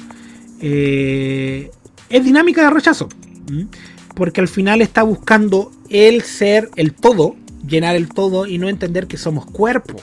Eh, y que hay personas que, podrían fluir en eso libremente. Eh, y claro, o sea, no me quiten esto porque esta es mi zona que me manejo. Y se ve amenazado si llega alguien Eh, vamos a verlo en predicadores que no logran reconocer a otro que ministra bien y que no logran sentirse bendecidos y que cuando está predicando otro y no está predicando él, él se para a hacerse un café y se va a cualquier lado. Oye, amigo, amigo, recibe también de otro. O gente que simplemente va a desestimar todo lo que no venga de su ministerio. Claramente. Eh, eso es rechazo también. yo, yo he visto gente que no se va a asomar a una convocatoria que ellos no, no están organizando. Administrando. Mm. Claro. No, ni siquiera van a compartir eh, la ficha, aunque les parezca bueno. Son como Nicodemo. Mm. Van de noche. claro. Sabemos que es cierto, pero no. Pero no queremos. o van a estar evaluando. A ti evaluando todo, evaluando el sonido, evaluando la alabanza, evaluando la administración, evaluando la forma. Sí, estaba bueno, pero muy desordenado. Sí, pero mm, no me gustó tanto. Uy, duró muy poco. Oh, duró mucho. Está constantemente criticando porque se siente amenazado. Eh, porque solamente esta persona tiene que brillar. El rechazo hace eso. Eh, entonces está constantemente compitiendo entre los hijos. Yo soy el hijo querido yo soy el hijo aceptado, yo soy el hijo eh, em, importante. Entonces, si otro lo hace, eh, lo voy a ignorar, voy a. o simplemente no lo. Eh, y eso está muy ligado al país. Ojo, Chile, hay una dinámica de rechazo muy amplio en Chile, desde la identidad, desde la forma en cómo nos vemos, de sentirnos menos ante un gringo, de sentirnos menos ante otro país, o de sentirnos más ante, no sé, países como cercanos como Perú, Bolivia, donde el chileno, entre comillas, se siente mejor. ¿Y por qué te sientes mejor? Entre una vez un amigo, aquí yo sé que gente de otros países no oye y todo, pero pasan los chilenos, eh, que yo dije, no, él es peruano. Y él me dijo, oye, no digáis eso, que... Yo le dije, ¿qué cosa dije? No, que dijiste es peruano. Le digo, amigo, pero si es peruano. Y yo le dije, ¿sabes cuál es tu problema? Que tú sentís que el término peruano es despectivo. Y me dijo, uy, verdad, no me había dado cuenta. O sea, el decir chileno para él no es despectivo, pero sí peruano era despectivo porque en su mente se siente mejor que, otro, que otra persona. Y hay quizás países que se sienten mejor que otros solamente por ser de una nación. Y esas son dinámicas de rechazo. Sí, sí, totalmente. Y, fíjate que, por ejemplo, en el caso de el nacionalismo, el nacionalismo es una forma de rechazo. De Claramente. de, respuesta al rechazo. Claro. Entonces, es muy interesante cómo por, por un deporte que ni siquiera estás jugando tú en una cancha. Claro. Tú asumes que, eres mejor que el, que el, resto. Y que no ganas nada con eso. No, no, no, no te va mejor en la vida. Nada. y piensas que el, por ejemplo, cuando, cuando Chile ganó la Copa América, se hablaba en otros países de que los chilenos nos volvimos los nuevos argentinos. Eh, bajo el prejuicio del argentino como el, orgulloso, Claro, altivo. Como lo hablamos, como lo hablamos el otro día, que, que anda el agrandado, que, que cree que, que, se lo sabe todo. Claro. No ganábamos nada en 100 años, viejo. 99 años. y en dos años ganaba, Chile ganó dos Copa América. Lo ganamos todo, amigo. Somos el mejor país del, el mejor país de Chile. Y, algunos jugadores como Vidal que son que tienen ese problema precisamente. Rayaron el baño, pero ese problema lo tienen por rechazo.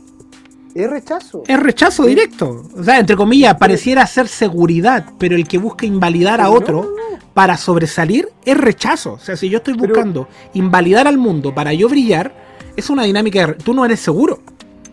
¿Y, cómo vamos a ser mejores que el resto? Oye, ¿te, acuerdas que rayaron el, el camarín de Perú? Más encima creo que perdimos ese partido, eso fue lo peor. y le pusieron por aquí pasar campeón de América. Eh, qué idiota. Y más encima perdimos. Si mal no recuerdo.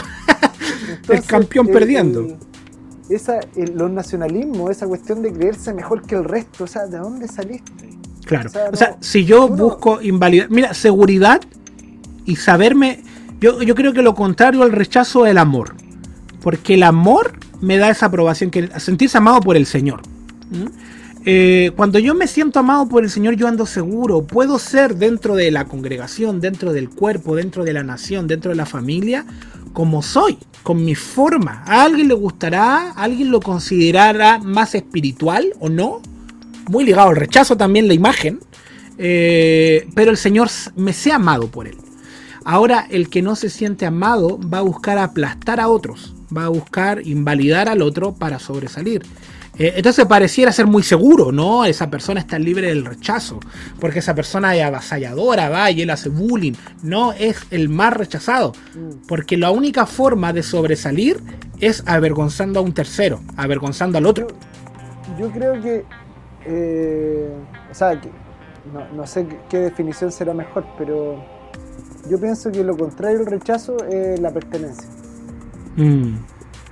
O sea, creo que el amor te sana del rechazo. Eh, pero lo que, lo que termina generando en ti es la sensación de pertenencia, de que eres parte. Ahora, el amor te hace parte. Claro, a eso, voy. Creo que el amor es como el, antídoto. Claro. Pero te, lleva al otro lado, del sentirte rechazado, que no eres parte, a sentirte... Sentirte parte y eso te da seguridad. Eh, te hace andar tranquilo, eh, te hace saber y reconocer al otro, hace que te pueda equivocar y, no tengas miedo. O sea, a mí, pucha, me ha pasado, aquí ya hablo ya de experiencias personales, de gente que se me ha acercado y me dice, preguntas así que hasta parecen de niños, es gente adulta. Eh, Oye, ¿tú crees que sea bueno, no sé, ministrar con gorro? ¿Tú crees que sea bueno si digo esto? ¿Lo puedes decir tú? Porque si yo lo digo, eh, quizás ¿qué, van a pensar, no sé. Eh, qué mal eso. Ah, vivir pesándose para que la gente no piense mal de ti. Eh, y estar constantemente poniendo... Eso es muy fariseo también. vistiéndose de una forma... y claro, puede estar en diferentes lugares, pero no está siendo tú. Eh, y al final, mira, si yo voy a componer, si yo voy a hacer, si yo voy a predicar, si yo me voy a comportar o a hablar de una forma para que me validen, me estoy moviendo en dinámicas de rechazo. Ahora, es muy bueno el ejemplo que tú estás diciendo. Eh, yo, eh, que crecí en una congre, hijo de, pastor, que también tenía ahí parte de la lupa religiosa observando. Hijo de pastor clásico. pastor clásico, con su banjo, su banjo atrás preparado para sacarlo y. Pastor clásico. Para, para jugar tenis. Claro, pastor clásico. Eh, para jugar pádel. eh, no, hijo pastor que, que, que, toca banjo. Israel Soto. No guitarra. Pastor Soto. No, no, no. Ah, toca guitarra. Hijo de pastor que toca banjo Sabemos que juega pádel también. Juega pádel, sí, literal. Amigo, si tú tocas si tú tocas banjo en tu congregación, eh, pádel es tu deporte. Pádel es tu deporte. Prueba con el pádel.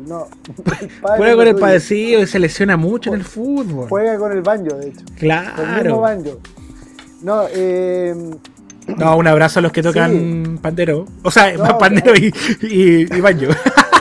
No, es que también está bien.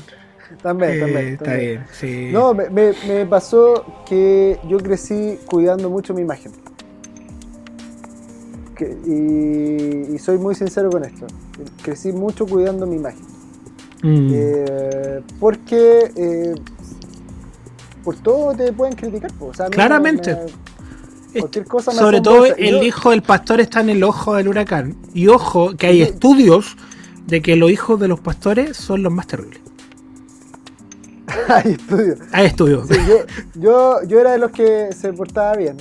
Eh, Pero por imagen, por recién Pues sí, en parte por imagen. O sea, en parte porque de verdad amaba al Señor y quería hacer las cosas bien, pero otra parte. Eh, por el que dirán. Mm. Sí, o sea. Sí, hay una presión ahí, siendo súper sincero. Había detalles de, cómo me vestía o cosas que hacía delante de los demás que ya no eran por amor al Señor, mm. eran porque si lo hacía de otra forma sabía que me iban a, caer encima. hasta que ya tuve que empezar a tomar decisiones y me cayeron encima. O sea, por no usar corbata nomás en la misión, y la misión era más conservadora que, no, que la congre misma. Claro. Eh, no, no, nos reventaban, viejo. Nos reventaban. Eh, Mm. por ir con zapatillas. Tú dices, oye, ¿cuál es el problema? O sea, hoy día yo lo veo y digo, ¿cuál es el problema? Claro. Pero igual crecí cuidando la imagen durante muchos años. Hasta, y no voy a contar toda la historia porque no, no puedo hacerlo, pero llegó un punto en que el Señor me pidió hacer algo que iba a destruir mi imagen. Mm. Y, y era algo que no era un pecado, pero yo sabía que era visto como pecaminoso. Aunque no era un pecado, no hay verso en la Biblia Claro. que se le pueda atribuir como pecado a la acción que tuve que hacer. ¿Te pusiste Botox o no? Di la verdad. Me Como- puse como todo lo que es el Como el Botox. alcalde Carter. Carter. Sí, claramente. Sí, no, no, no. no. En la misma Eh, clínica. No, tuve, tuve que hacer algo que, venía a romper mi imagen. ¿Y quieres mencionarlo? No, no lo quiero mencionar. No lo quiero mencionar. Oh, pero así se, si termina de romper la imagen. No, porque si lo menciono me termino justificando. Ah, ya, bien, sí, me parece bien. hice. Así que no, no quiero hacerlo. Pero mira, dejamos esto No abierto. hacerlo, pero si tú crees o, o piensas que podría hacer eso, escríbelo. Escríbelo en los Escríbelo. comentarios. Y va- Escríbelo. vamos a hacer una encuesta. Mira, porque- y el que la chunta se gana el cuadro que está atrás y el banjo No, autografiado del pastor. El banjo con todas sus cuerdas, con todas sus cuerdas. No, mira, eh, eh, es interesante. ¿Qué, qué cosa te chocaría que hiciera un ministro, pero que no es pecado? No, no pensemos en un pecado. Pensemos en una acción solamente visual. Para alguno puede que, que predique con yogi, o el, el ministro, alguien que está Claro. ministrando, con yogi, que, que ministre con short, con chala. Con Porque, chalupa. a ver qué, Claro, por poner un ejemplo, que no son pecados, ojo, ninguno Sí. de esos son pecados. claramente ¿Por qué, no. por qué se le atribuyó la connotación pecaminosa a usar un short para predicar? Porque se consideró que el templo era sagrado. Mentira gigante, porque es una mentira. Y ahora, ¿quién es, qué- ¿cuál es el no templo? ¿Y cuál es el templo? Por eso, po. ¿cuál es El templo no es ese lugar. po. No, po. No. Claramente, se entonces se le- se le atribuyó, se le dio un poder al púlpito o al pulpito. Al pulpito, se, Al le, púlpito. se le dijo templo, se le dijo templo primero, que no lo es. Oye, yo una vez estaba ministrando en un lugar y me bajé del púlpito, una iglesia clásica del sur, y una señora corrió a tocar el púlpito. Ah, sí, pues, si contaste en este. Ah, lo conté, ya, sí. Eh, capítulo, porque Segundo. era, era pecado abandonar el, el púlpito. po. Sí, pues, tocó madera Eh, tiro. y nos salvó, nos salvó de, de la media catástrofe. Esa mujer con fe. No, No, pero el mira de dónde nacen esas cosas. Piensa, piensa en esto, o sea, hay gente que eh, por, por una conciencia de pecado que se le atribuye a un problema de imagen, solo de imagen, hay cosas que no hace. Claro. Y yo era uno de esos. Y yo juzgaba a otros por ciertos detalles visuales solamente, asumiendo que estaba en, en- quizás no era tan santo nomás, ni siquiera decir que está completamente en pecado, pero, pero decir no, no confío mucho en este porque tiene esto. Ya. Claro, se viste de esta Ahora- forma. ¿Qué pasa cuando, cuando el Señor te lo pide a ti? En mi caso, me, lo- me pidió algo y yo tuve que hacerlo y lo hice por, por un par de años. Y, y la verdad que dejé de hacerlo solo por un tema laboral. Pero po- lo podría hacer de nuevo. Claro. Me metería, me, me metería en otros problemas, porque sé que generaría problemas. Pero, ¿qué pasa cuando el Señor te pide destruir tu propia imagen? Mm, realmente empieza a ver, en mi caso, a mí me dolió un montón. Porque yo sabía cómo yo miraba a otros por ese, por ese detalle. Y sabías que te iban a mirar así. Sabía cómo me iban a mirar a mí.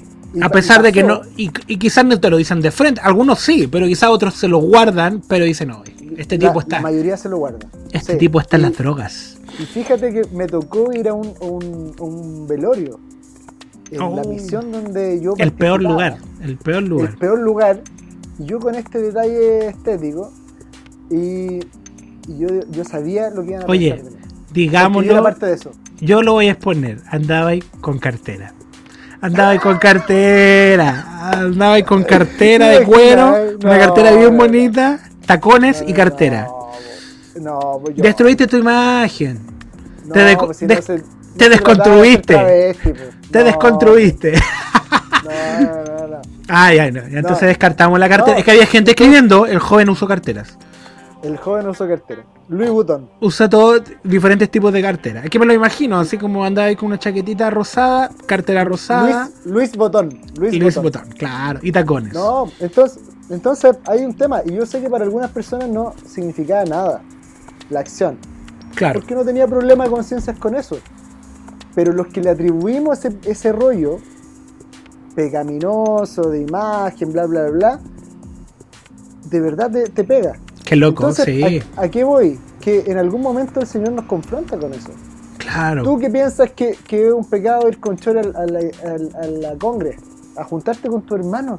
Aquí. O, o tú que Ah, mides ahora- tus palabras también, y me refiero a palabras, no palabras malas, sino que estás todo el tiempo usando un lenguaje en un lugar específico. Afuera hablas totalmente diferente, pero dentro estás hablando con un lenguaje entre comillas cristiano, lo que fuese, eh, para, para ser parte del grupo. O sea, no, no hablan normal. Decíamos recién, evitas palabras como, eh, no sé, música, como adolescente, como matrimonio.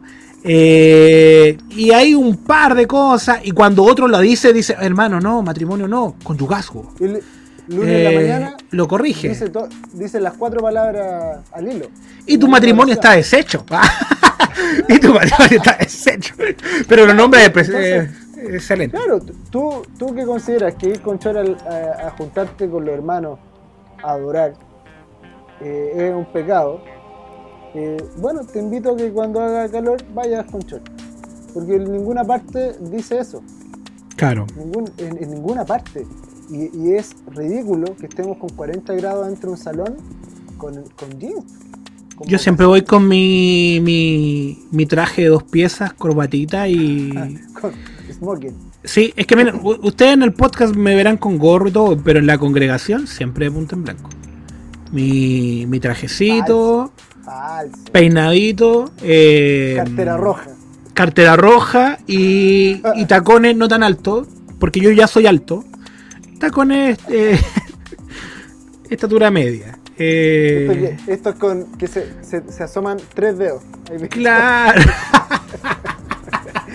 Tres dedos todos apretaditos. Apretaditos juntos. Tres dedos, tres dedos. Expresando- mañana en el metro. En el metro están los.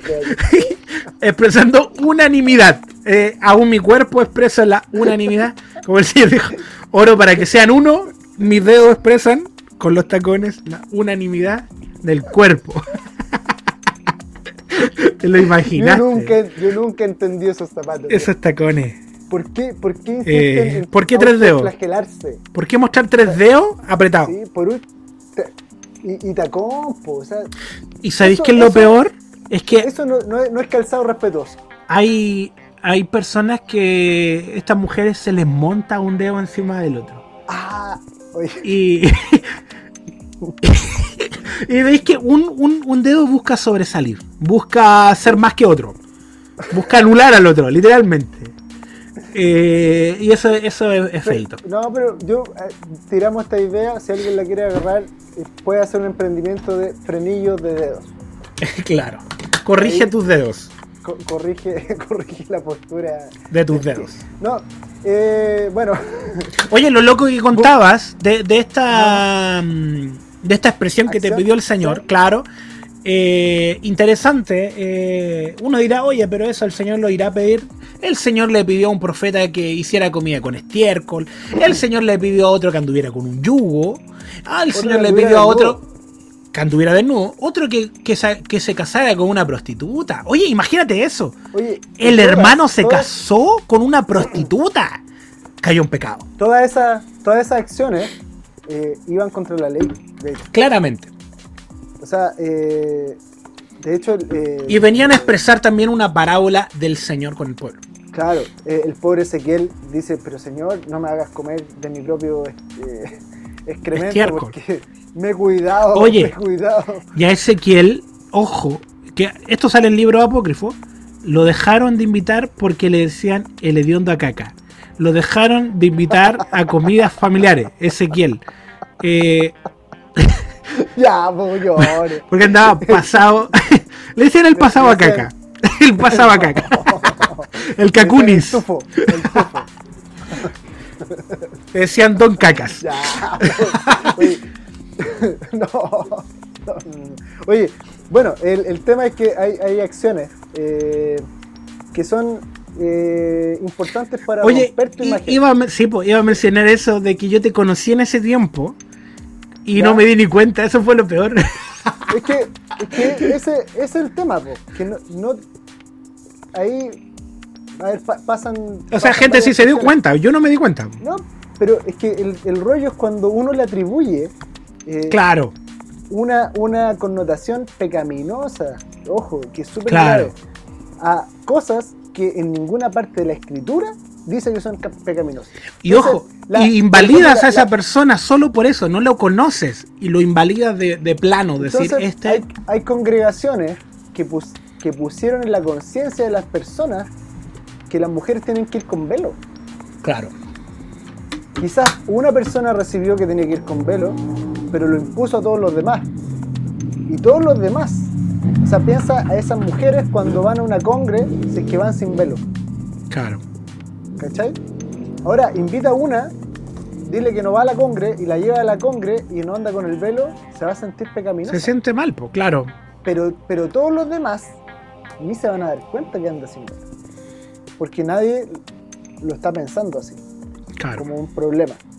Entonces, el, el rollo es para ella misma, para la que un día se encuentra sin velo cuando piensa que lo correcto es andar Oye, velo. eh, a, todo esto del velo, el ejemplo, me, acuerdo un amigo que una vez me decía, mm, él estaba viendo una escuela, un- a, a un apóstol, y, y dijo, oye, ¿sabes que me fijé que el apóstol usa el anillo en la mano derecha? Un ejemplo. Eh, ¿Qué será? ¿Será pecado el que lo estemos usando mal? Y empezó a pasarse todo un rollo para vivir en función del hombre. E- insisto en esto. Eh, y bueno, resultaba que en ese país eh, se usaba el anillo en otra mano, no por un tema cultural.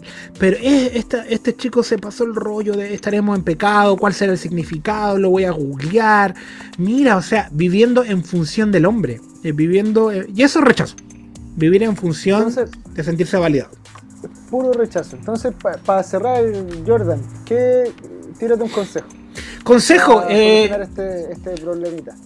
Yo diría que demás. el, el rechazo tiene que ver, eh, y hay diferentes tipos, los mencionamos, eh, el, el que busca menospreciar a otro y tiene mucha voz, o el que simplemente se siente menospreciado constantemente, eh, es consecuencia de comer el fruto del conocimiento del bien y el mal.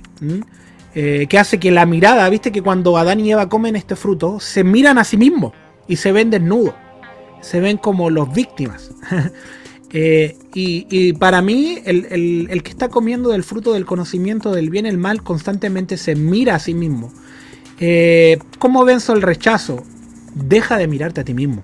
Deja de... de- Esto suena súper duro, ojo, porque a veces el que tiene este perfil busca que lo aprueben entre los hombres. Y lo único que hago yo al aprobar a esta persona, al decirle, oye, tienes razón, la gente no te quiere, tienes razón, en, ese, en esa iglesia, ven para acá, yo te abrazo. Lo único que hago al darle ese abrazo, aunque pareciera ser que un abrazo es bueno, lo que estoy haciendo es eh, potenciar más el espíritu de rechazo.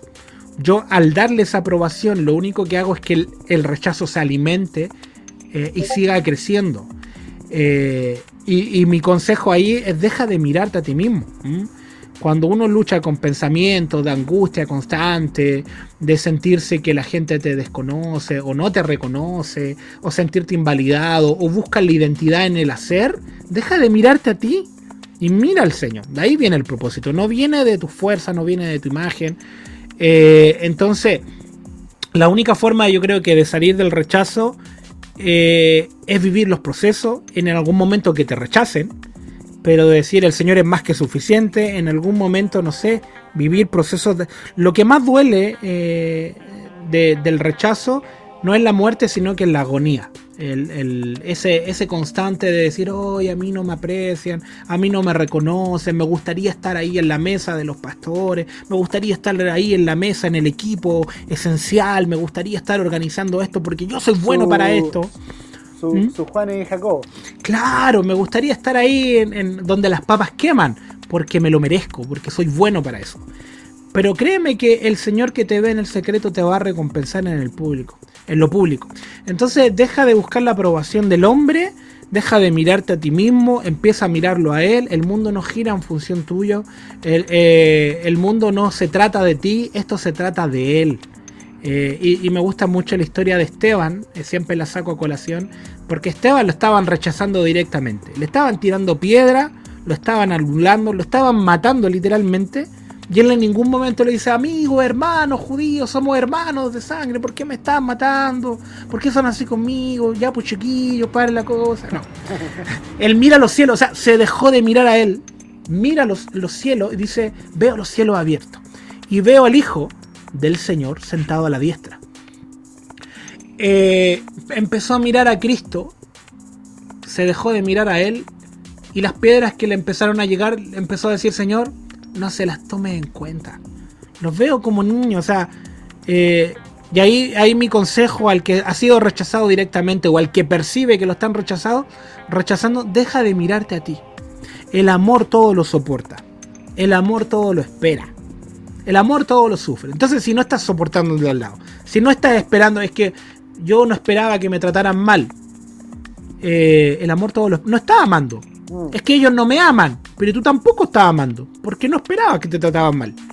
Eh, el amor eh, todo lo soporta, no, yo ya no soporto este lugar porque no me aprecian, no está amando, este lugar no me ama, entonces yo me voy. Tú tampoco estás amando porque no los puedes soportar. están midiendo con una vara que tú, de, justicia que tú tampoco tienes. Claro. Eh, y, Esteban terminó diciendo, Señor, no les cuente esto como pecado. lo que me hacen a mí, pásalo por alto, Señor. Qué lindo, esa, esa, es una respuesta de alguien que se ve maduro, que no busca el traer juicio al que lo dañó, que no busca menospreciarlo, sino que dice, Señor, pásalo por alto. Esta persona que me difamó, esta persona que habló mal de mí, en la que pensó mal de mí, da lo mismo, Señor. Eh, quizás en sus prejuicios, sé tú, trabajándolo, pero pasa por alto lo que... Lo que eh, y, y, y, volvernos inofendible. Yo creo que esa es una clave para vivir en Cristo, para vivir en cuerpo, es ser inofendible. ¿Por qué me siento mal eh, cuando, cuando no se me considera? Porque quizás fue un error. Quizás no, es que no te consideraran, sino que se les fue nomás. Eh, o quizás quizás literalmente no te no te tomaron en cuenta porque habían otro y no pasa nada. Entonces, eso, ser inofendible. ¿Estoy hablando mucho? Uy, empezaste de nuevo el podcast. Ah, ya, perdón, perdón, eso, eso. Pues. Pongamos nuestra mirada en él, dejemos de mirarnos nosotros. Síntesis. Yo me siento mal ahora porque me dejaste dos minutos. Pues. Ya, dale. segundos. Pues. Te sentí rechazado, totalmente. Y eso ha sido todo, chicos, que han estado. este fue el podcast de hoy. Uy, ya, Jordan. Ya dale, dale, dale. Oye, yo te banqué la historia de que usaste cartera, no te dije nada. No, no, no. te menosprecié. No, dale a mí. Eh, no, mi consejo va a ir por el lado de los que tienen, tienen dramas con las finanzas. Ya fue algo que mencioné hace algún rato. Interesante. Eh, sí, sí, sí, sí. Eh, como, como mencionaba, pienso que una buena parte, no todo obviamente, pero creo que una buena parte de los problemas financieros por mala administración tienen su origen en, el buscar aprobación, en mm. buscar dar una imagen. Y eso es eh, una consecuencia del rechazo. Entonces, el por qué gastamos eh, hasta lo que no tenemos en comprar cosas por qué eh, buscamos eh, construir una imagen a partir de objetos, de, fotografías, de, viajes. De viajes. Eh, que muchas veces ni siquiera son porque estoy experimentando algo. O de frases. o de frases. Frases motivacionales o, revelaciones ahí como el Señor. sí, ahí bienaventurado, el, bienaventurado el varón que, que, que nos tuvo un consejo de malo. Claro. Y, sa- y sale Y- ahí a y sale el tipo, el six pack. Las calugas. O la niña, No. la niña que sale ahí eh, tirando un beso y dice eh, eh, No, él vino, él vino a dar libertad a los cautivos. Sí, no, y está- estamos llenos de eh, acciones que son para mostrar una imagen y no siempre, a pesar de que el discurso de uno puede ser puede sonar muy santo, en el interior eh, no es así. Es porque estamos Mm. buscando una validación. Entonces creo que tenemos que exponernos ante el Señor. Oye, eh, un paréntesis ahí, perdón amigo, el señor come del Pero- fruto de tu Pero déjame terminar. Deja- es que déjame hacer el, el doble clic ahí. El Señor come del fruto de nuestro interior. La gente Pero ve la apariencia. Eso, eso quería decir. Ya, Ya, continúa, muy- perdón. Muy bien. Ha sido doble clic todo el rato. Perdón, perdón, es mi forma. Ah, güey. No, y, y la. Entonces exponer, exponer delante del Señor el corazón y que de verdad Él venga a separar el Mm. por qué, el por qué hacemos lo que hacemos. Eh, porque muchas veces nuestro por qué está errado. Claro. La- el, el- el fruto, como dice ahí Jordan, el, el fruto público puede, puede verse muy lindo, pero el por qué muchas veces no tiene nada que ver. Está totalmente corrompido por el rechazo, porque necesita aprobación. Mm. Entonces, una buena parte de los problemas financieros y de mala administración en una casa se debe a que queremos mostrar algo que no tenemos. Eh, incluso podemos reventar las tarjetas de crédito para mostrar eso que no tenemos, Que no se note pobreza. para igualar una, una- un un estatus frente a los demás. Y, mm, y sabes, Eh, es un error, un error que Mm. nos termina eh, metiendo en círculos viciosos de miseria, eh, de deudas, y, y el Señor no quiere eso para nosotros. Entonces tienes que saberte hijo, tienes que saberte hija, tienes que saberte aprobado dentro de Él. Y Cuando Mm. si tenga ese, esas, esa convicción en tu interior, no vas a necesitar comprar algo que te valide frente al otro. No vas a necesitar pagar algo que te valide frente al otro. Así que con eso yo... yo Tú termino. cierras totalmente. Saludo random de esta semana. Saludos random de esta semana. Eh, mandémosle un. un... No, ¿Qué pasó? ya- Es que se, se lo iba a mandar a un político, pero no, ya me arrepentí. No, sal, saludo a, mm, a- a- No, pucha, estoy lleno de remordimiento al mandar salud. No quiero. Eh, ¿Tú tenías uno o no? Yo tengo uno. Es que, ¿sabéis que antes de, de- de hacer el programa escuché un tema de, de Redimido eh, que se llama Harto? Está en YouTube, ahí para que después lo veáis. No lo pongáis ahora, sí, porque si lo ponéis capaz que nos pongan el derecho de autor y, y a esta hora 50 que llevamos grabar se vaya a la D. Eh, pero interesante eh, el tema porque está hablando, es como una crítica social. Bien interesante, eh, escúchenlo así que un saludo a Redimido, porque está diciendo, está poniendo las, la- las cosas repetido. Seco. El repedido. Eh, que está pedido. No, está interesante el tema. Harto. Eh, es género urbano, así que para que el, el hermano que no le gusta el género urbano y dice, no, es- mira la tontera que recomendó, no lo busque.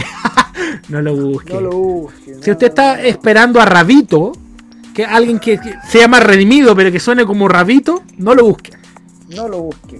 Yo he venido a dar vida. No, un saludo yo- también a Rabito. Yo, yo le, le voy a mandar un saludo a, a un amigo personal tuyo. Personal mío. Eh, sí, sí, sí. Cristo. Eh, Jesús. No, no, no, porque yo, yo sé que compartí escenario contigo. Eh, que a todo esto, a propósito de lo que tú dijiste de los estilos musicales, sonaba muy a Creedence en algunos temas. Mm. Eh, y lo voy a poner de fondo ahí. Un saludo a Charlie Bustos. Oh, Charlie Busto. Toma, ahí está.